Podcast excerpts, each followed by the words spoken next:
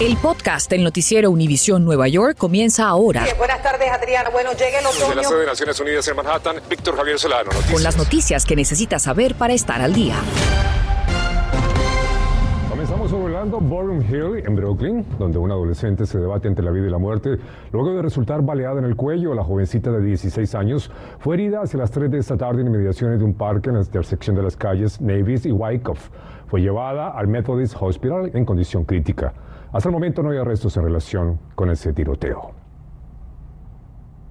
Y la farmacéutica Merck, basada en New Jersey, anuncia que solicitará autorización de la FDA para su pastilla experimental que dicen reduce la hospitalización por COVID-19. Pero ¿cómo se lleva a cabo este proceso? Nuestra Berenice Garner se dio la tarea de averiguarlo y nos explica por qué la partición de las personas en los estudios clínicos es de vital importancia. Y nosotros llegamos hasta aquí al Alto Manhattan a preguntar a sus transeúntes, ¿se tomaría usted esta medicina aunque no ha sido aprobada por la FDA? Y esto fue lo que nos dijeron. ¿Usted se tomaría esa medicina? Depende, si es para base hay que tomarse lo que venga, porque esto está muy duro y muy difícil. Hay que confiar en los científicos. Eh, ellos primero prueban eso antes de tirarlo a la calle. De las 10 personas que entrevistamos, 5 dijeron que sí la tomarían, 3 no lo saben. Si se enferma de COVID, ¿usted tomaría esa medicina que acaban de anunciar? Yo no le voy a decir que sí, pero yo tendría que ver. Son cinco días de tomar cuatro pastillas en la mañana, cuatro en la noche. Siempre y cuando no hicieran, no tuvieran efectos secundarios, pues yo me la tomaría. Y dos dijeron que no. No, de momento no. También hicimos la misma pregunta en nuestra plataforma de Facebook, donde 16 dijeron que sí, 13 que no, y en Instagram 58 que sí, 42 que no.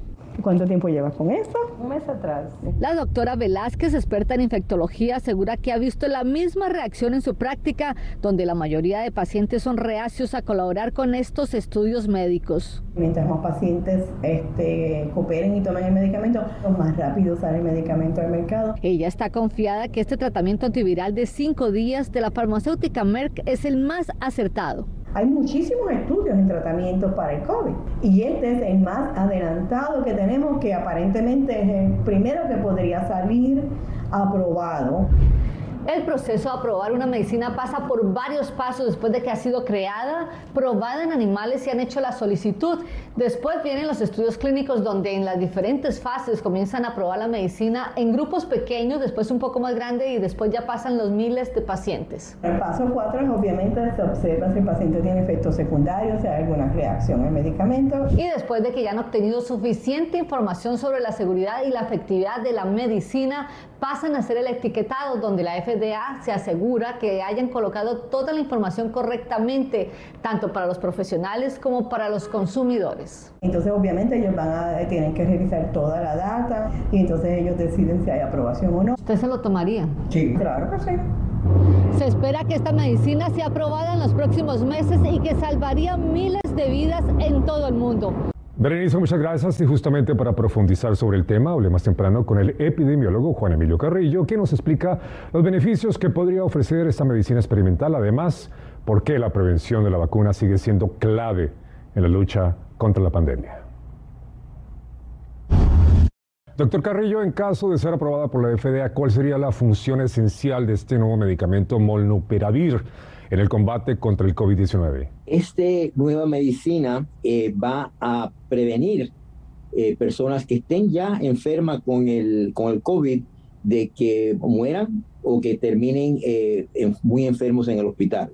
Es un gran paso adelante. ¿En cuánto tiempo cree usted que eh, terminaría todo este proceso con una posible aprobación por parte de FDA? El Merck está preparándose, ya han producido 10 millones de pastillas. Espero que esto va a ser rápidamente procesado y dada la importancia, sería una cuestión de unos, unos dos o tres meses, eh, diría yo, porque esto es algo realmente contundente. ¿Cuál sería la similitud o la diferencia con Remdesivir, que es otra medicina que ha sido utilizada en el combate contra el COVID? El Remdesivir es eh, eh, por la intravenosa y además el, los números de los estudios de remdesivir eh, sí indican una mejoría, pero no es de tal magnitud como esta. Aquí hemos visto en un, un estudio magnífico, un estudio muy, muy bien hecho, con aleatorizado y controlado, que la mitad de las personas reducieron el riesgo de muerte y de hospital. Por último y rápidamente, en cuanto pueda, doctor,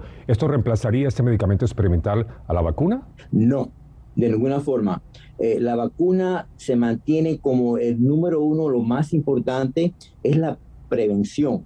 Ah, esto es cuando uno ya está enfermo, mejor estar prevenido y no de enfermarse. Doctor Carrillo, muchas gracias por estar con nosotros y acompañarnos. Como siempre, placer. Excelente, Vic. Muchísimas gracias. Todo muy claro. Y hace una hora se acabó el plazo para que maestros y personal de escuelas de la ciudad de Nueva York recibieran al menos la primera dosis de la vacuna.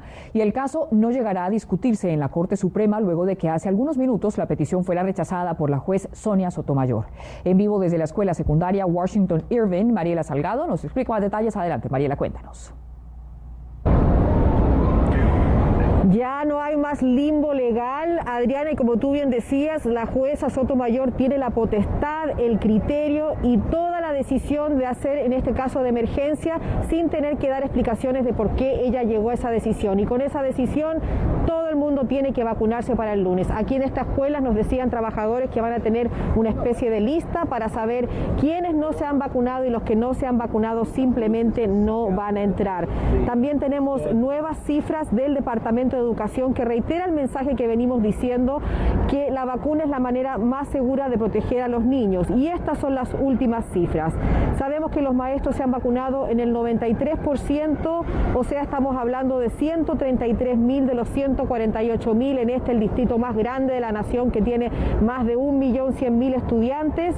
Y también sabemos que el 98% de los directores se han vacunado. Ahora, la cifra del sindicato de maestros varía un poco. La UFT dice que son un total de 95% de sus maestros.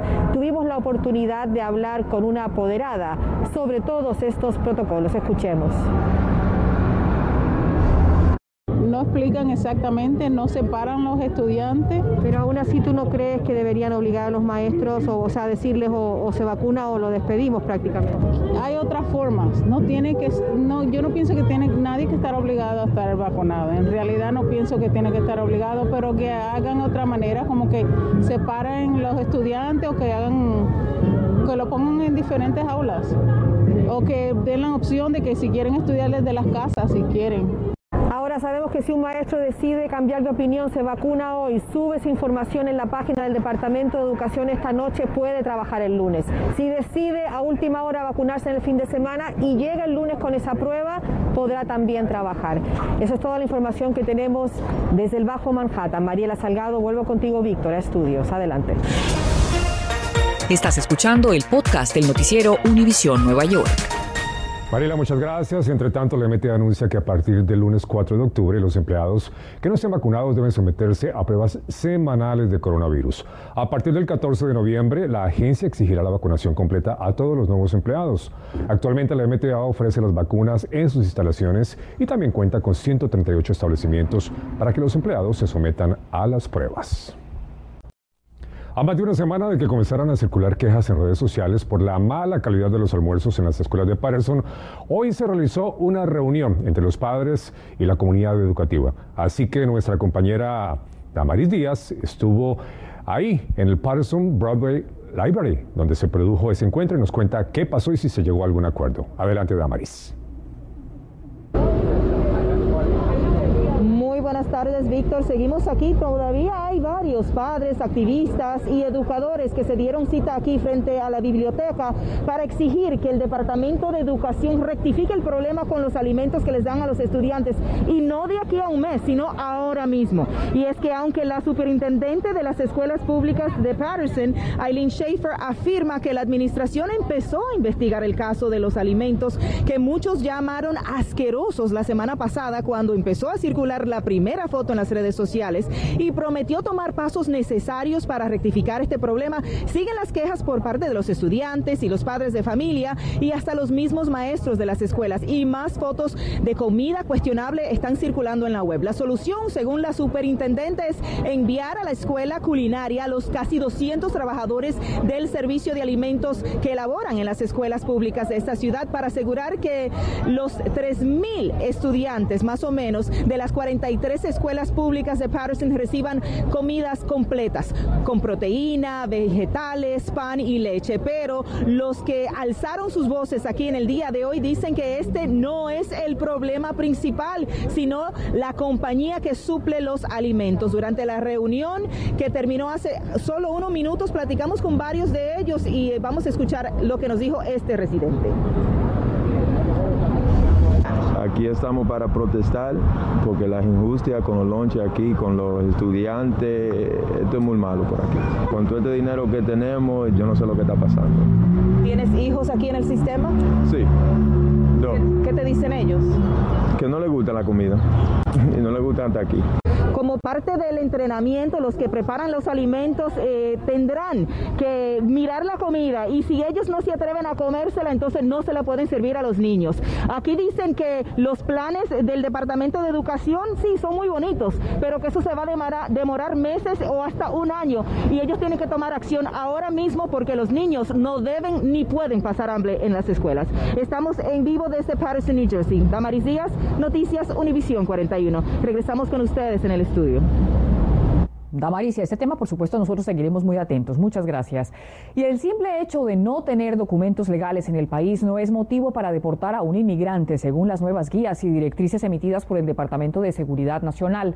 Las reglas actualizadas que tomarán efecto el 29 de noviembre estipulan, entre otras cosas, el secretario de Seguridad Nacional, Alejandro Mayorkas, dijo a través de un memorándum que oficiales deben evitar arrestar a trabajadores agrícolas, a personas mayores y aquellos que han alzado la voz contra arrendadores o empleados empleadores sin escrúpulos.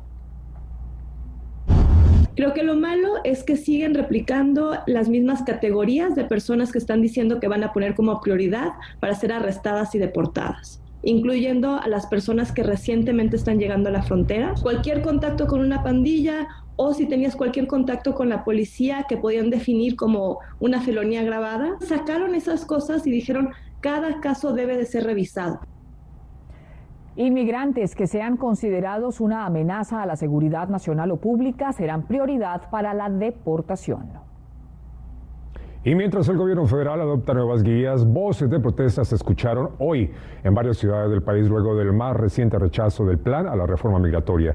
Las manifestaciones llegaron hasta la Gran Manzana, donde decenas se reunieron afuera de la oficina del senador Chuck Schumer para exigir a los demócratas que cumplan con su promesa y que ofrezcan el camino a la legalización. Romy Cabral nos explica cuáles son las posibilidades de que esto vaya a ocurrir.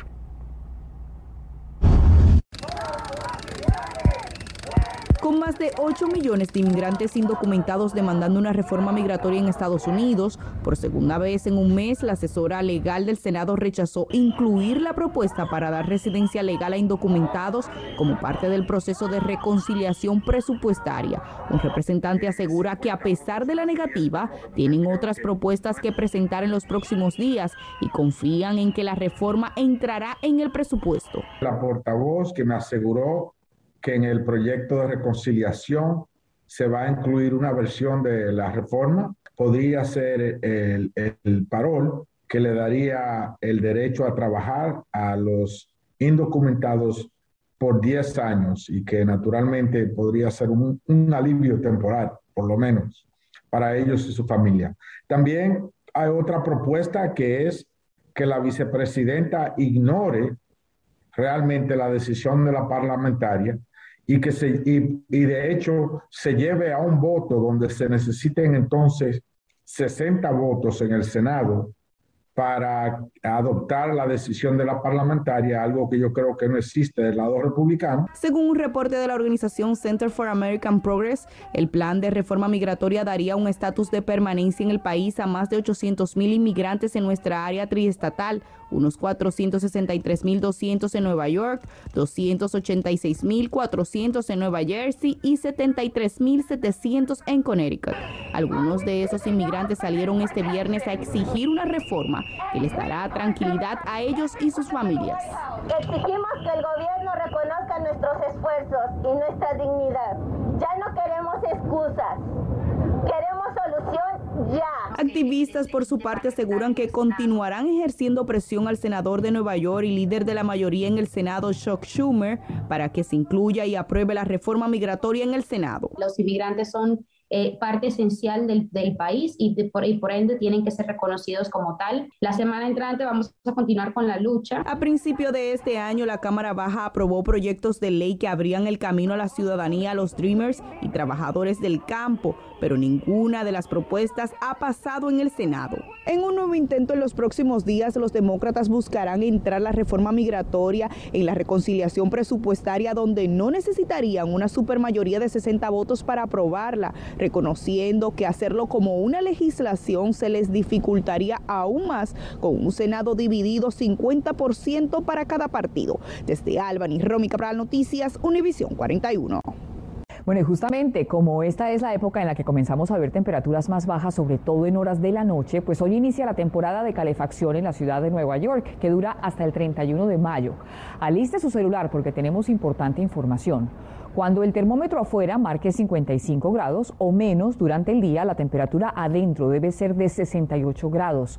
Y de 10 de la noche a 6 de la mañana, la temperatura en el hogar siempre debe ser de 62 grados. Si su casero no cumple, usted puede reportarlo llamando al 3 11. Y para las familias de bajos recursos que vean un incremento en sus cuentas del uso de gas, debido obviamente al uso de esta calefacción, pues el Estado ofrece el programa de ayuda HIP. La elegibilidad se basa en los ingresos, también en el tamaño del hogar, la de calefacción principal, la presencia de un miembro del hogar, por ejemplo, menor de 6 años, mayor de 60 o discapacitado. Y comenzando hoy mismo, el programa de asistencia nutricional suplementaria conocido como SNAP tendrá el aumento más grande que se ha visto en toda su historia. Los beneficiarios verán un incremento promedio del 27% sobre los niveles prepandémicos. La actualización es parte de una revisión del programa de cupones de alimentos como lo requiere el proyecto de ley agrícola de 2018. Para junio, más de 42 millones de personas estaban inscritas en este programa, 5 millones más que en febrero de 2020. Gracias por escuchar el podcast del noticiero Univisión Nueva York. Puedes descubrir otros podcasts de Univisión en la aplicación de Euforia o en univision.com diagonal podcasts.